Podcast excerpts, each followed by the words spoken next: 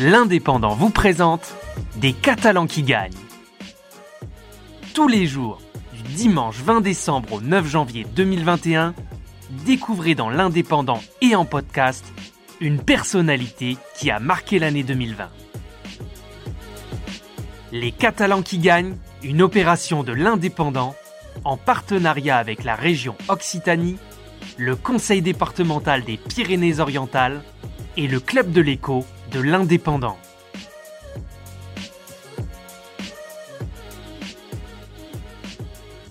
Hugo Dréchou, bonjour. Vous avez 29 ans, vous vivez à Corbert. Vous êtes coureur cycliste professionnel spécialisé dans le VTT cross-country et vous êtes l'actuel champion de France. Quand vous est venue cette passion pour ce sport? Assez tard. C'est vrai que généralement, les... généralement parce qu'il y a toujours des, exceptions, mais les, grands sportifs sont nés un peu dans, ce genre de milieu, alors que moi, pas du tout. Je suis venu un peu sur le tard, à l'âge de 16 ans, donc c'est un, petit peu tard. Et j'ai immédiatement accroché l'effort euh, peut-être individuel et euh, d'être dans, la nature. Enfin, c'est vrai qu'ici on a un cadre absolument fabuleux pour, la pratique du, cyclisme en général. On peut pas dire que ça a été un cheminement très long. Je me suis inscrit au club, euh, au club de série un peu par hasard. Au bout de deux mois, j'ai fait une première compétition. Et on va dire au bout de 3-4 mois, bah, c'était quasiment devenu une évidence. Enfin, J'aimais ça et je voulais faire ça. Alors vous avez un très beau palmarès sportif avec des hauts et des bas malheureusement, dont une année noire en 2016. Racontez-nous. Euh, donc j'ai commencé un peu tard, donc en junior, et tout de suite j'ai été vraiment sur le devant de la scène. C'est-à-dire qu'en junior, euh, la manche de Coupe de France par exemple, les manches de Coupe de France, il y a, il y a 4 manches, j'en ai gagné 3. Euh, je fais deux d'une Coupe du Monde.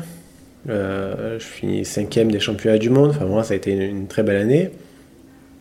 après un espoir, donc euh, les quatre années, la catégorie qui dure quatre années ensuite également. ma dernière année espoir, je fais vice, vice, champion du monde au classement général. Je gagne une Coupe du Monde.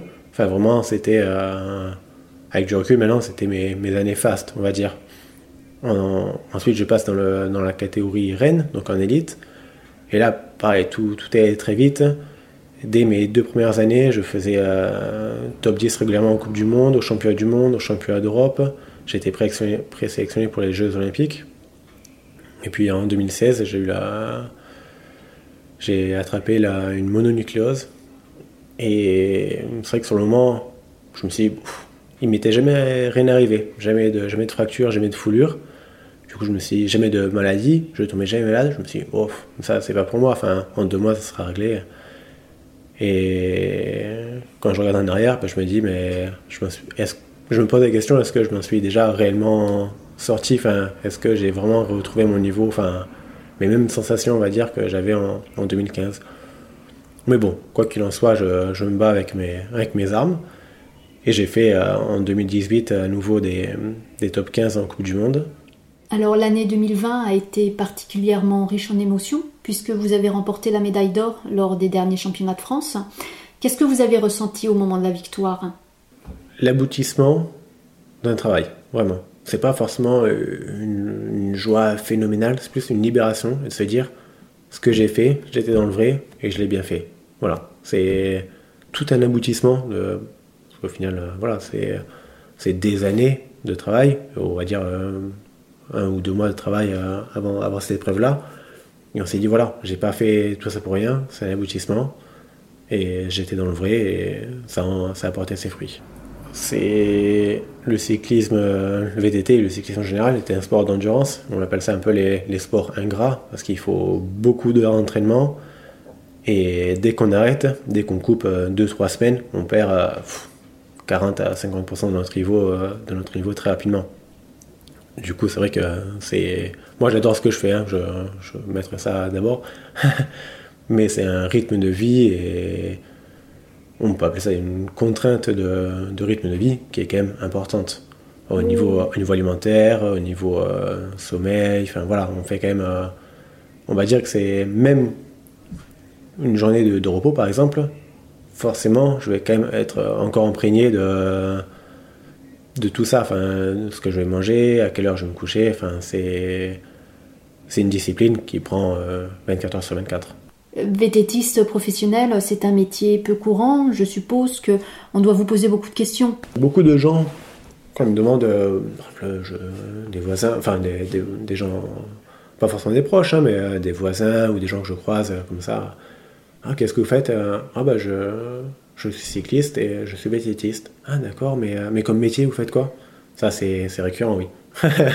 ben, je suis cycliste. Ah d'accord, d'accord. Et j'ai l'impression que les gens ne voient ça comme un hobby, en fait. Cycliste, hein, c'est quand même plus reconnu, mais enfin cycliste euh, routier.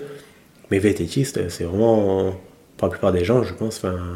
Alors pourtant, c'est un petit peu médiatisé quand même maintenant, parce que sur l'équipe 21, toutes les manches de Coupe du Monde euh, sont, retransmises. Donc il y a quand même 7, donc euh, pendant 7 dimanches dans l'année euh, sur l'équipe 21, il n'y a que ça, quoi, que du VTT. Mais non, la plupart des gens encore ne, voient pas ça comme un métier, plutôt comme un hobby. Une activité. Mais bon, ça me dérange pas. Hein. Moi, je me dis, si les gens pensent que je ne fais que mon qu'un hobby, tant mieux. Hein. J'ai J'ai d'amour et d'eau fraîche.